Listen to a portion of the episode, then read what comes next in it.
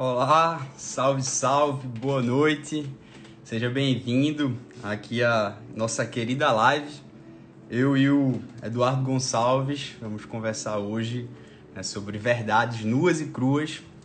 E estou aqui contigo nesse domingo à noite para tentar né, fazer com que você compreenda um pouco no que você está inserido e também, é, de certo modo, tentar digerir essas mensagens todas que a gente recebeu assim sobre o que está acontecendo também com vocês, não só no âmbito dos estudos concursos públicos, mas também né, diante do que está acontecendo com que nós todos né, sentimos, não tem como, né? chega para todo mundo. E aí, Marcelão, beleza? Com estudos concomitantes, né, com trabalho, foi uma pergunta que eu recebi. Né? Eu tenho uma coisa muito interessante para dividir com vocês sobre isso depois. Até falei isso com o Eduardo. A gente se ligou aqui antes de começar a live, trocou uma ideia. E basicamente, né, eu acho que a gente tem três, quatro panoramas aqui. A gente tem as pessoas que estão expostas à guerra, ou seja, você tem as pessoas que estão diretamente trabalhando no combate a essa pandemia, que está se envolvendo, que está tendo que ir ao risco, ou seja, você está tendo que ir a essas atividades essenciais. Então, é o primeiro núcleo de pessoas que a gente vê, as pessoas que estão diretamente na guerra. E segundo, a gente vê as pessoas que não estão diretamente tendo que trabalhar, né, não tendo que diretamente se expor melhor ao risco, mas estão cuidando de pessoas, estão é, tendo que é, se esforçar né, para fazer essa cooperação, essa ajuda. A gente tem um terceiro núcleo de pessoas, que são as pessoas também, que eu acho que eu tenho que fazer a ressalva, né? As pessoas que não estão na guerra, não estão cuidando de outras pessoas, mas têm problemas graves de saúde. Ou seja, tem problemas psíquicos, tem realmente um estado pré-existente de saúde, uma crise agravada de ansiedade. E eu acho que se você está um desses três grupos, primeiro de tudo, né, talvez essa conversa não seja aqui para você. Talvez essa conversa aqui não seja algo que você esteja precisando no momento. Eu estou conversando aqui com um quarto grupo, que são quem não se insere na guerra, é quem não está diretamente cuidando dessas pessoas né, gravemente, é, se expondo ao risco ou, ou tendo cuidado das avós em casa, os pais, enfim. E o terceiro grupo, que são as pessoas que sofrem de problemas graves de saúde, feito uma depressão, feito algo que a gente não tem como se inserir. Então preciso fazer esse recorte aqui para você. O Eduardo entrou aqui na live, eu vou só fixar o, te o, o tema, deixa eu ver se eu consigo entrar aqui. Fala, Edu, eu tô te mandando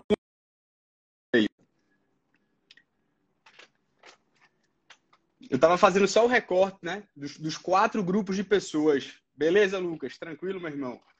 A gente tem, portanto. E aí, e aí Felipe? Tudo e bem, cara?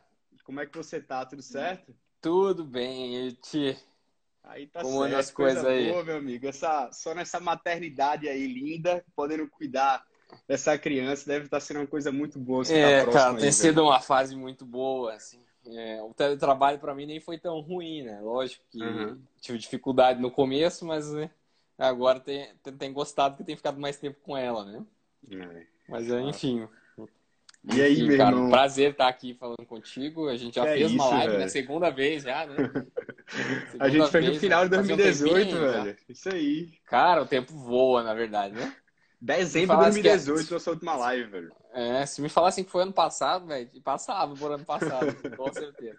Tempo é, boa, cara. Coisa boa, boa velho. Boa. Bicho, não, você dispensa a apresentação, né? Mas a honra é toda minha estar conversando com você. Um cara que ajuda as pessoas nessa caminhada de concurso há, há mais de 6, 7 anos. Me corrija aí quando foi o, no início de 2014. Cara. Foi por aí, né? Não, nem eu sei adequadamente. Tem que olhar quando foi a data da primeira postagem do blog, mas eu acho que foi 2014. Logo que eu passei na GU, eu fiquei um tempinho estudando no MPF, aí resolvi do nada começar o blog hoje. É, tá aí até hoje, né? A gente tá postando lá quase que diariamente, todo dia. Todo dia, Incansavelmente. Sem incansavelmente. Não, sem... Cansa, cara, cansa, na verdade. Mas, enfim, eu gosto.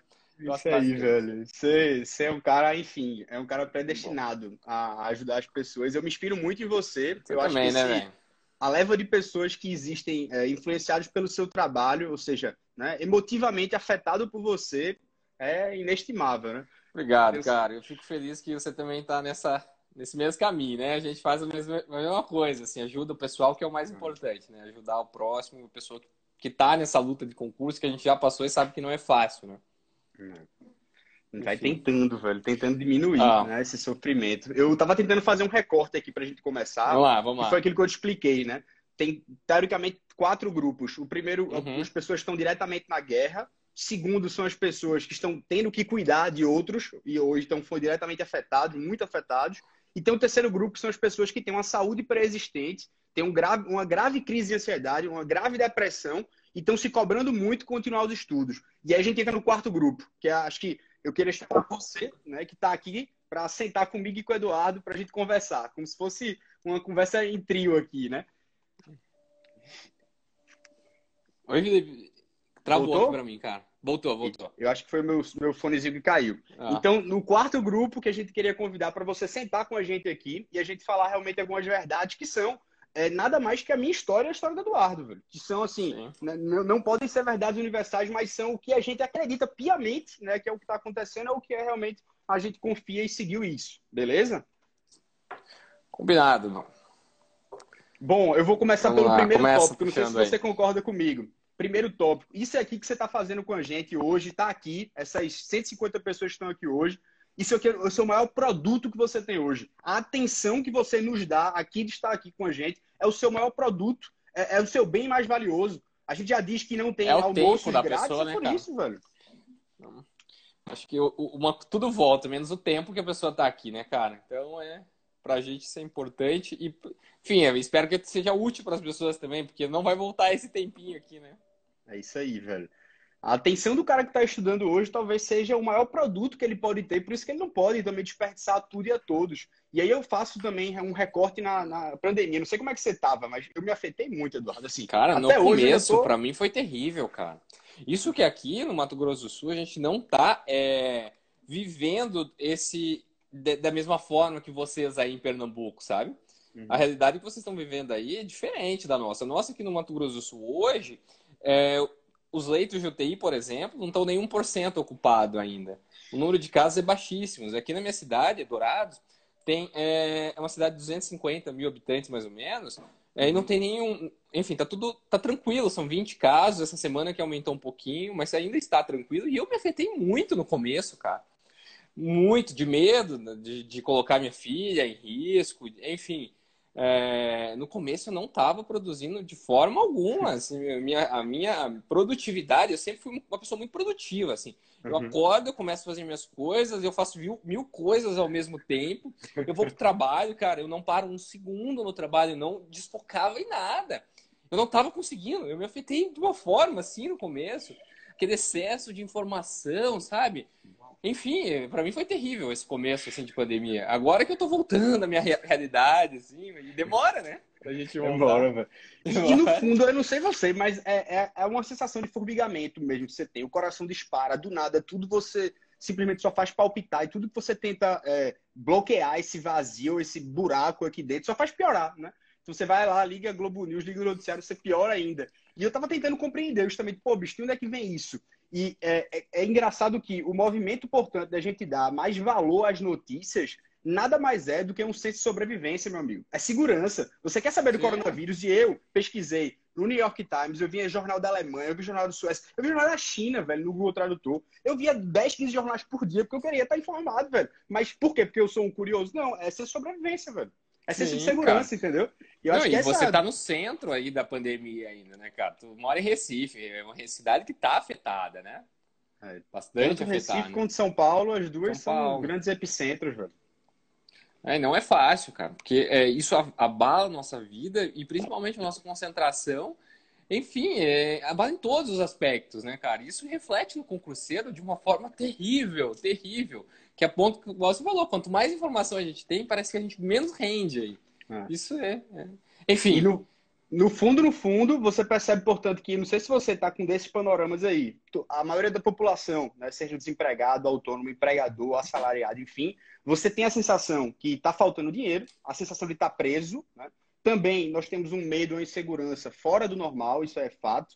A gente sente falta da perspectiva dos planos, e aí se encaixa o concurseiro, né? a falta de, de, de saber, poxa, é, como é que tá a minha rotina, quando é que ela volta, a gente começa a fazer algumas reflexões de vida, ou, simplesmente o cara fala, bicho, mudou tudo, velho, meu cenário realmente mudou tudo. Até o humor e o sentimento, eles se afetam. E aí, como, o que é que a gente faz, para onde é que a gente vai, como é que a gente consegue fugir? Seria basicamente né, que a gente vai tra trazer esse panorama das verdades no e Cruz. E aí eu queria te trazer, e trazer para a segunda verdade, portanto, para trazer um pouco de concretude, né? um pouco de concretude no meio dessa realidade também que a gente está inserida. E eu também não posso passar a mão na, na todo mundo. Eu tenho um amigo meu, muito próximo, e ele chegou para desabafar realmente sobre a caminhada dos concursos, e, e especialmente agora durante a pandemia, que ele não está estudando.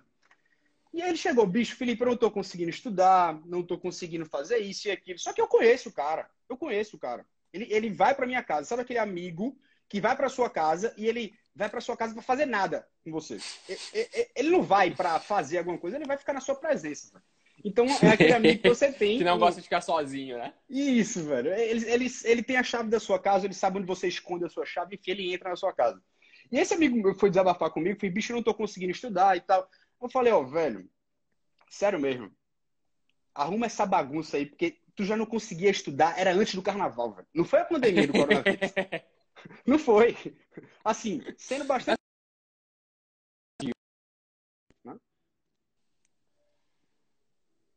E tra...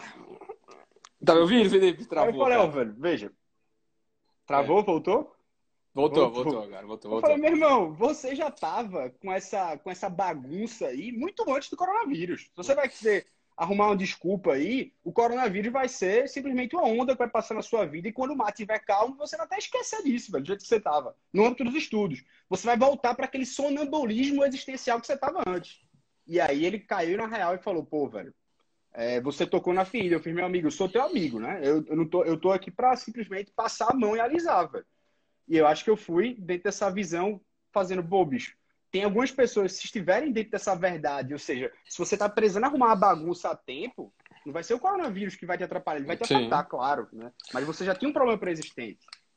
Cara, eu, te, eu tenho uma aluna muito parecida. No primeiro justificativa dela, primeiro que a pessoa acha que ela, ela ter a sua orientação, ter a orientação de uma pessoa que foi aprovada vai ser suficiente para que ela também seja. Não sei se você já percebeu isso, mas assim, tem gente que conversa comigo e acha que de conversar comigo vai ser aprovado porque eu fui. Começa assim que não é, né? Só que essa pessoa, ela tinha a primeira justificativa dela, que quando ela falou comigo, ela tinha acabado de descobrir uma gravidez. Então a justificativa foi a gravidez. Em seguida, o filho nasceu. O filho dela já tem quatro anos e ela ainda não consegue estudar, e agora a justificativa é o bendito do coronavírus, velho. Enfim, a justificativa é, é a pessoa que vai, vai sempre é, somando justificativas para que não fazer aquilo que ela sabe que para ela alcançar um objetivo é isso que ela teria que fazer. É, infelizmente existe muita pessoa, gente, assim, igual você falou, é, o coronavírus é mais uma justificativa para a pessoa que já estava desorganizada justificar a sua desorganização, né?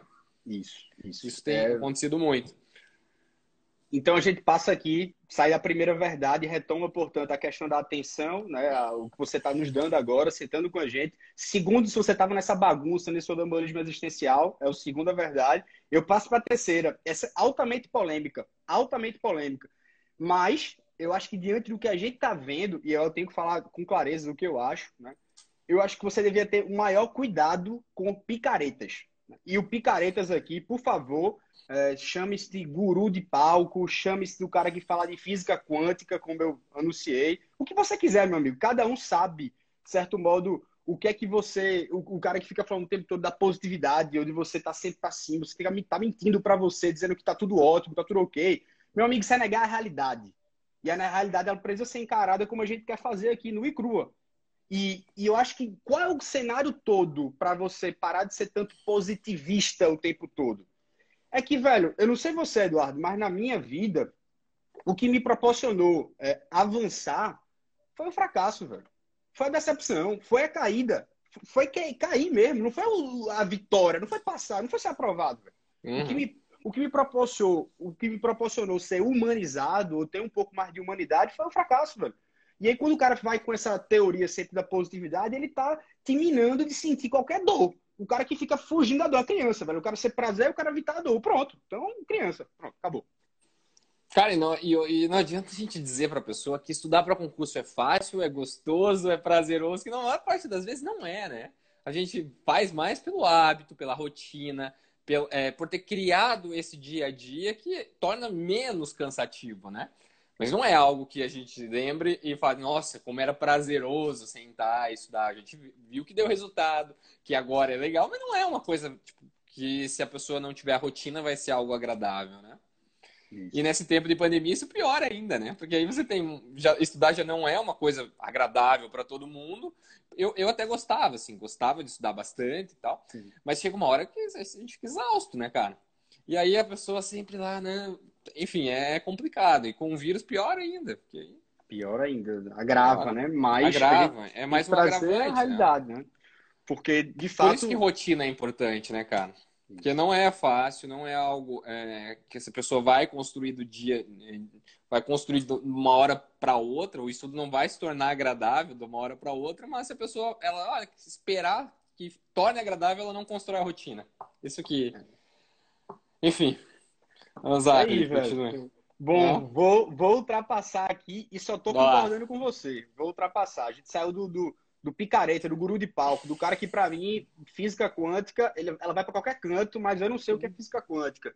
Do termo que, se o cara falar energia, meu amigo, energia dá para todos os lados. Você tem uma ótima energia do lado. Sim, tanto não ser transcendental, espiritual, tu no cara que é ateu, energia é a palavra que dá em qualquer lugar.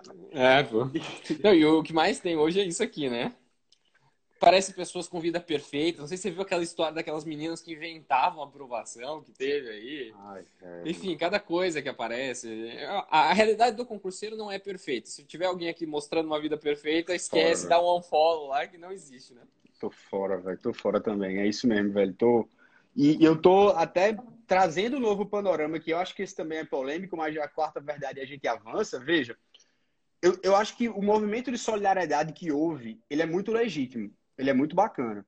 Mas, a partir do momento que a gente está rodeado por tantos excessos, seja de informação, ou seja, vivendo numa hipermodernidade, feito o Gabriel Marquinhos fala, ou seja, ou eu estou muito eufórico, ou eu estou deprimido. Ou eu, eu tenho que estar tá, assim, nos excessos, velho. E aí, a partir desse momento, quando eu tenho um amigo meu que vai falar, Felipe, é, de graça eu pego até ônibus errado. De graça até vacina na testa. Aí o cara baixa todos os materiais, o cara entra em todos os cursos que foram gratuitos e o cara perde completamente o grau de individualidade, velho. Ele, ele vai atirando para todos os lados. E eu acho que é, é, isso que também, no meio de tantos excessos, quando você vai se guiando realmente por essas hipérboles, por esses excessos, você simplesmente se perde, velho. Você perde realmente a, a capacidade crítica. Sim. Não, e aí você vai acumulando é, gigas de PDF, né, cara? Eu, fui, eu falei com, com, com, a juíza Ruth essa semana e, a, e, o tema foi esse, gigas de PDF. A pessoa, ela compete aqui, quem tem mais PDF, bicho? Quem tem mais HD de PDF? Eu não Lê tinha um, HD de um. Eu não tenho um. Eu tinha um material por matéria, a pessoa hoje quer gigas de PDF. Isso é isso que você falou, é o excesso. A pessoa está aqui no mundo, é um mundo muito conectado, é um lugar onde a informação chega muito rápida. E aí essa difusão de informação virou uma coisa louca, né, cara? Todo mundo quer ter todos os materiais, fazer todos os cursinhos, assistir todas as lives, e aí a pessoa vive para isso, né? Não faz nada direito, faz tudo pela metade. E aí não tem resultado, né? Torna cada vez menos produtivo, na verdade. Tudo pela metade. Não, não lê uma leitura completa. Quanto mais é. o material brilhar, quanto mais ele tiver alguma luz iluminando com todas as cores, quanto mais chamar a sua atenção, que é a sua primeira commodity, que é o seu bem mais valioso, mais você se distrai é. mais você sai. Né? Aí você, o seu que tá tudo lá em preto e branco, que tá com aquele disco lá, quando o Eduardo mostrava o Vadimecum dele lá, o Vadimecum cheio de hieroglifos, que nem o meu, olha assim, faço meu irmão, só o autor entende, só o autor É, entende. cara, e quanto mais bagunçado for o Vadimecum, pode ter certeza que mais preparado você tá, pô. Porque o Vadimecum só fica bom quando a gente usa mesmo, né? Você já te contei uma história, eu troquei de Vadimecum uma vez antes de uma segunda fase, cara. Uhum. Pensa que eu não achei nada do que eu precisava na prova, velho. Mas onde que eu tava com a cabeça também, né? Então, assim, eu tinha o meu todo bonitinho, que eu grifava todo dia, sabe? Eu abria, se eu quisesse abrir no artigo 100 do Código Civil, eu pegava, abria lá pelo ah. próximo, sabe? foi trocar o bendito do Vadmecum, cara. Pô, Sabia bagunça. tudo, velho. Aí lascou, bagunça. aí Não, lascou. lasquei, o cara... cara. O dia da prova foi terrível. Prova do MPF ainda. Tive que abandonar aquele e usar aqueles mini códigos, né? A informação tava naquele cantinho ali. Eu sei que É, tava é. naquele cantinho, não tá mais. Você fica... Aqui, cara.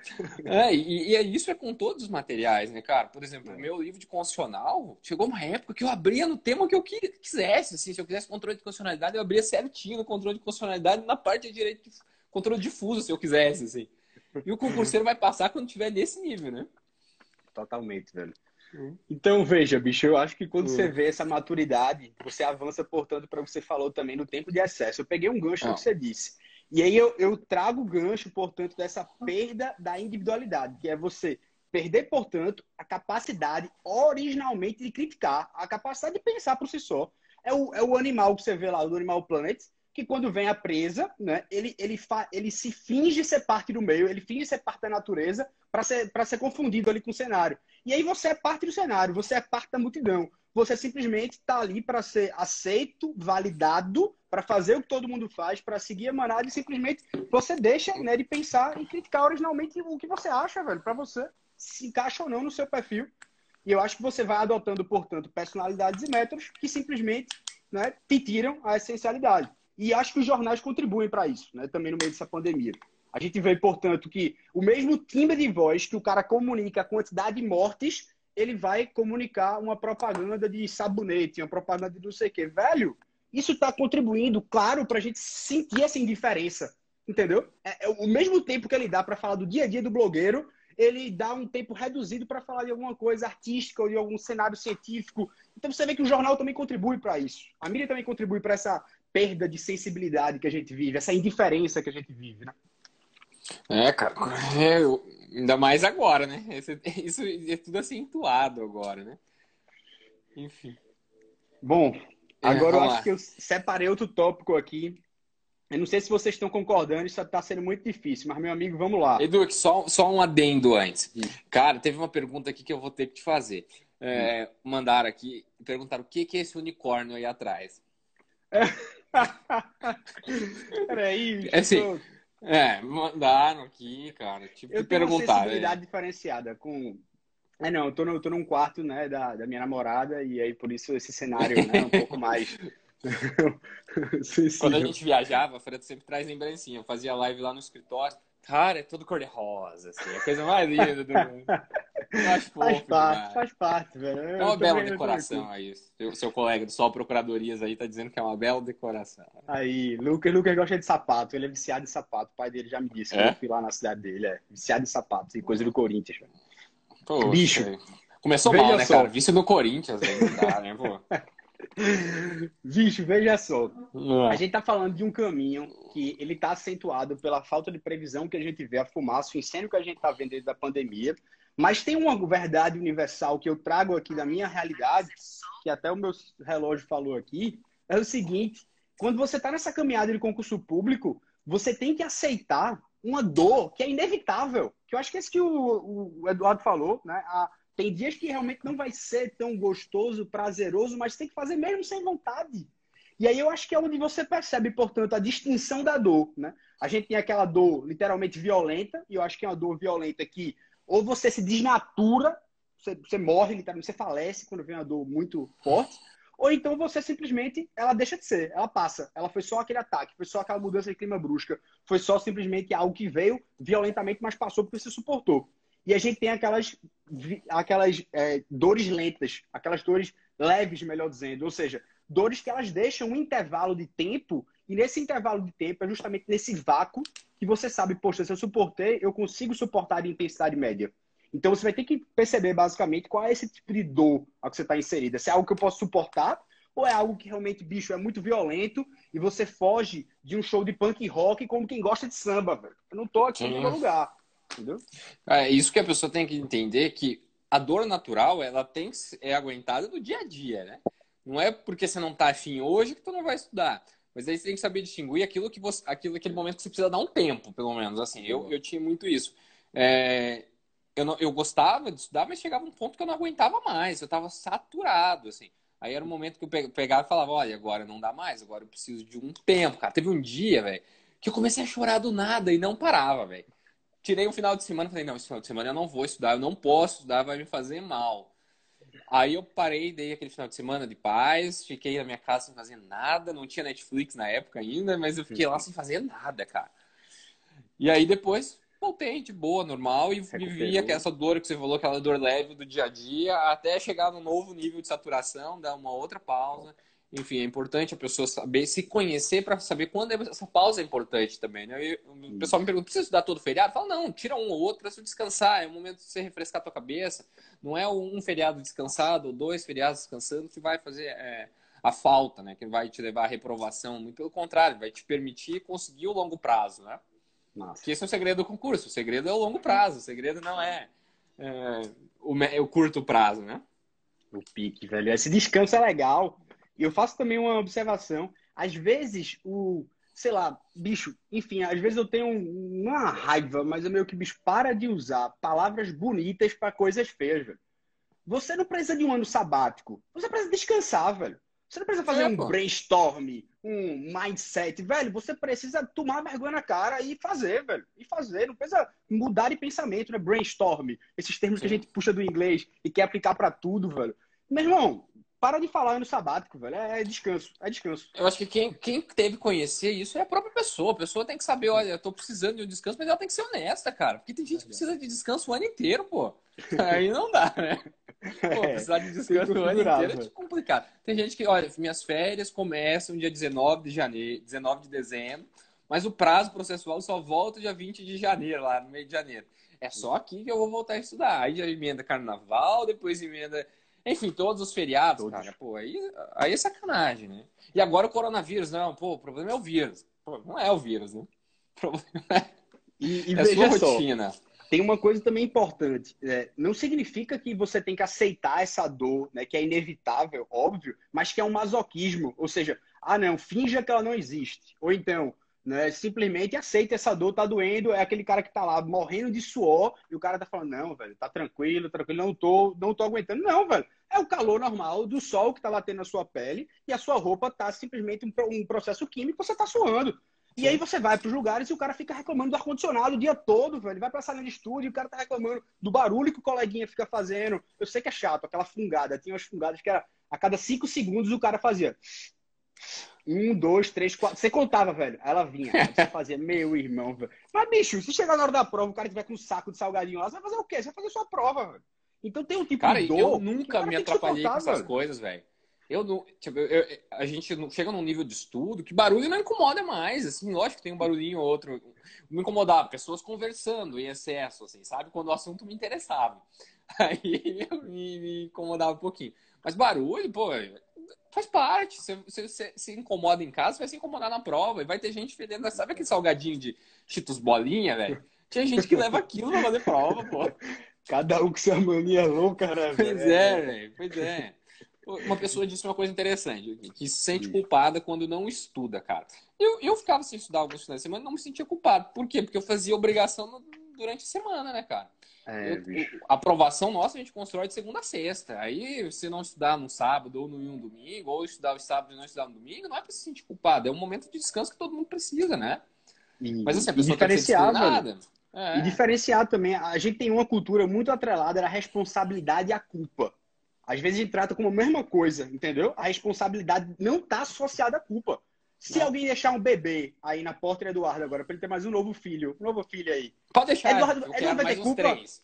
Ele tem culpa? Não tem. Ele tem responsabilidade pelo que ele faz com aquela criança agora na porta dele. Mas ele não tem culpa disso, entendeu? Agora, você tem que botar o seu coração à prova, velho. Você vai ter que ganhar fibra nesse processo de estudar. E aí eu, eu lembro que eu tava lá em Mogi das Cruzes e, por exemplo, sei lá, eu, a minha água faltou, velho. Fui pra capital, quando eu cheguei em casa, liguei o chuveiro, nada de água. Falei, bicho, o que aconteceu?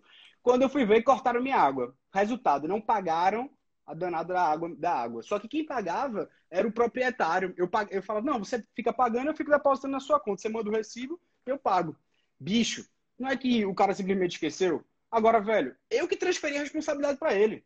A culpa não é dele, velho. Se você joga a culpa pra ele, joga, mas fui eu que dei a responsabilidade para ele pagar. Então, é eu acho que a direção da nossa isso, vida é nossa, né, cara? A gente tem que, tem que se pôr à prova, velho. A responsabilidade do Eduardo falar, pô, durante a semana eu faço isso, então eu não tenho culpa se eu não descanso, é mais ou menos essa ideia. Quando a gente sente que a gente está inteiro no que a gente faz, a gente não tem essa mentalidade da culpa, né? Cara, e o mais engraçado é que as pessoas esperam o um momento perfeito para começar a fazer prova, por exemplo. Todo mundo pessoal, eu só vou estudar quando tiver tudo perfeito na minha vida.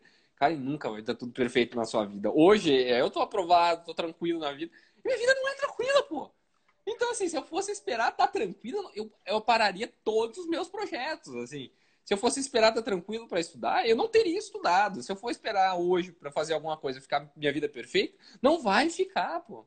Então, é. é. comece agora. Quem não começou, pare de enrolar agora. Tua vida nunca vai ser perfeita. Comece a se testar, fazer prova, enfim. Boa. Tem gente que espera estar tá bom, assim, é suficiente para é, fazer prova. Aí a pessoa às vezes perde a chance de passar é, no concurso. Eu conheço várias pessoas que, que passaram lá no, com, com, anulações, passou, anulou três, aproveitou as três é, entrou com recurso na discursiva, passou sem querer na discursiva. E aí depois passou na oral, pô. Tem um monte de história dele. Vai, velho. Eu, né? eu, tenho um amigo que aproveitou cinco anulados e é juiz federal hoje, velho. Tem história para contar, velho. Cinco, ele aproveitou todas as que anularam, assim, e entrou no limitinho do corte lá. Pô, imagina se esse rapaz fosse esperar o momento perfeito e ele tá preparado para passar esse concurseiro até hoje. E você retoma que é o, às vezes é a mentalidade de você ter, ah, não, basta querer, né? Basta pensar. Bicho, a mente é importantíssimo, mas tem que fazer, velho. Tem que começar mesmo, tem que colocar a bunda na cadeira e ganhar o formato mesmo, né? Aquele formatinho quadrado que você sabe que tá lá, velho. E isso é fazendo, não é, não é esperando é. o momento certo, não é simplesmente querendo, basta querer. Basta querer, querer é, um, é uma parte do processo. Por é. definição, é uma parte do processo. A gente Esse simplesmente e a, e a outra justificativa agora do pessoal que não está estudando? Pô, os concursos vão acabar. Você viu? Já, já viu isso? Todo mundo, ah, nunca mais vai ter concurso. Já era concurso. Gente, ninguém estava prometendo para vocês que vai ter um monte de vaga daqui a um ano. Mas concurso nunca vai acabar, pô. Todo mundo. A realidade é o que o funcionário público precisa é de pessoas, pessoas novas que repõem outras pessoas que já estão lá.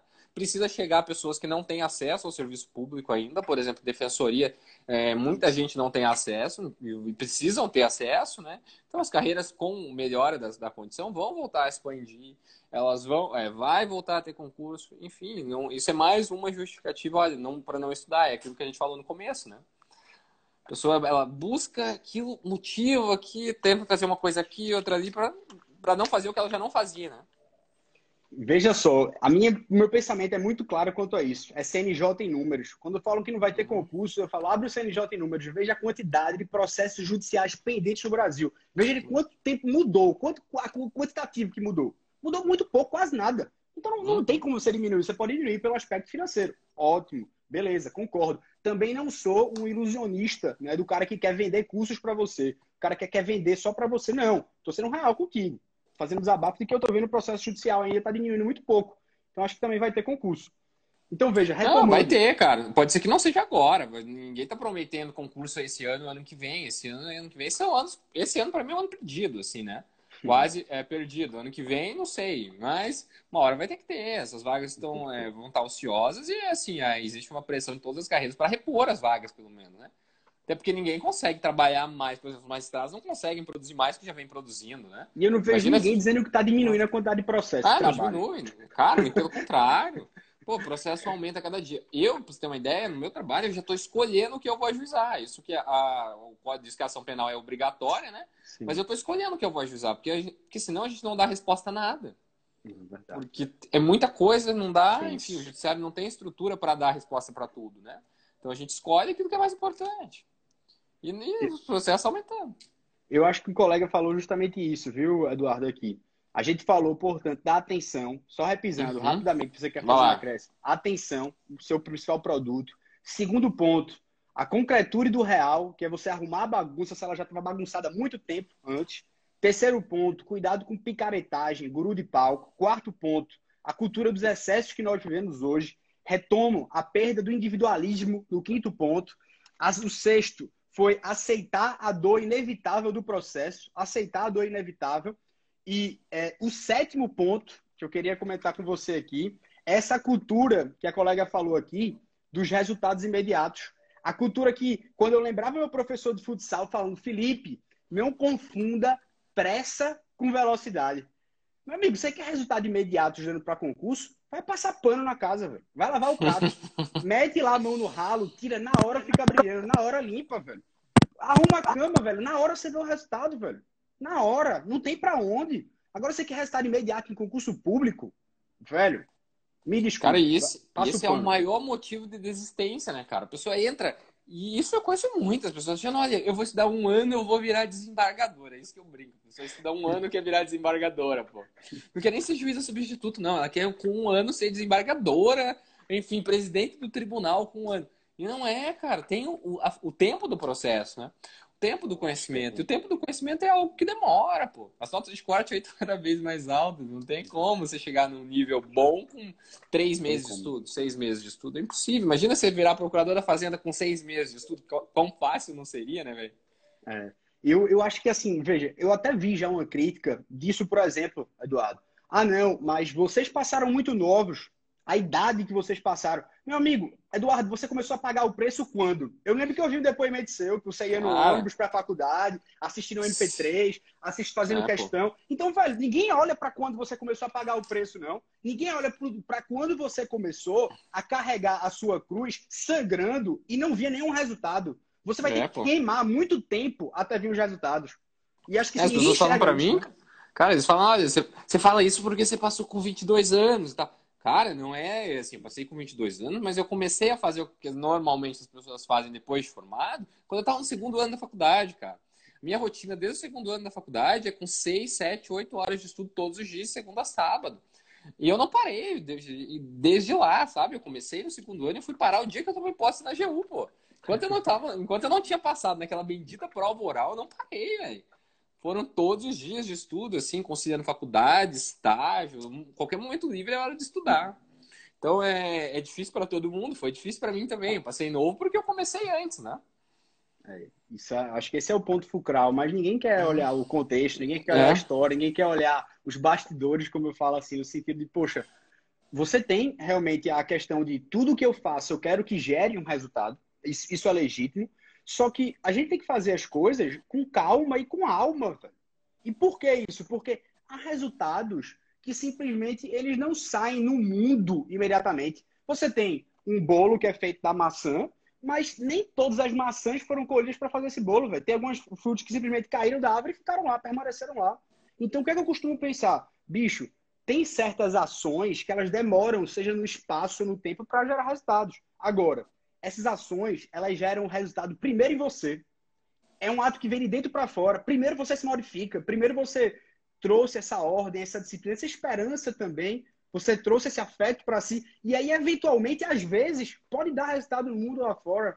Eu acho que essa é uma, uma parte do todo que ninguém vê. Quando você começa a olhar um, um episódio, uma série, por exemplo, você pega um episódio solto, não é que quando você vê o episódio que você vai entender a trama da série toda. Não é que você vê um capítulo da novela você vai entender a novela toda. Você precisa permanecer nisso, velho. Aí para você maturar, entender o processo, ver onde é que você está inserido, né? É, e a pessoa precisa viver esse processo, né? Ela vivendo todo esse processo de, de consolidação do conhecimento, ela vai ser uma profissional muito melhor também, né? E ela vai servir muito melhor à sociedade do que é, aquela pessoa que quer passar em um ano e, enfim, não, não, não aprendeu nada durante a caminhada, né? Isso aí. É, mas não é fácil, cara. Não é nada fácil. Não adianta. Não, Gente, velho. quem acha que é fácil pode sair da live e desistir dos concursos, que não é fácil. Pô. Não é. Não. Vai passar pano, velho. Pega aí. É, pô, não é. Não é cansativo para todo mundo. Tem hora que a gente acha que não vai passar mesmo, que não vai pagar, é, passar, na, ser aprovado mesmo. Enfim, é, faz parte, do, faz parte do, do processo, né?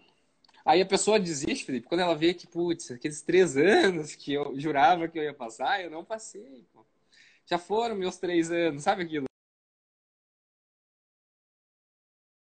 Né? Deu uma travada aqui.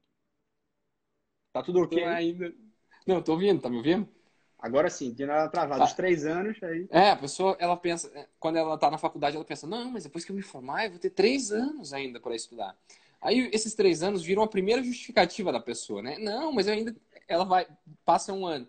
Não, mas eu ainda tenho dois anos para começar a estudar. Depois eu ainda tenho um. Aí já foram os três, já foram quatro, já foram cinco, já foram dez, a pessoa tá ali ainda. Sabe? Então, é... enfim, não, não, não se apegue nisso dos três anos. Quem se apega nesse, nisso dos três anos aí e usa de forma errada é o primeiro passo para procrastinação é pensar, eu ainda tenho três anos. Top, Pô, esses três anos voam, né, cara? Ratifico aí, então. Você falou do outro ponto da, dessa, essa necessidade de você também estar atento né, ao momento atual. Bicho, veja só. A gente chega num panorama aqui, antes de você querer responder alguma dúvida, que eu acho que foi o último ponto que eu coloquei.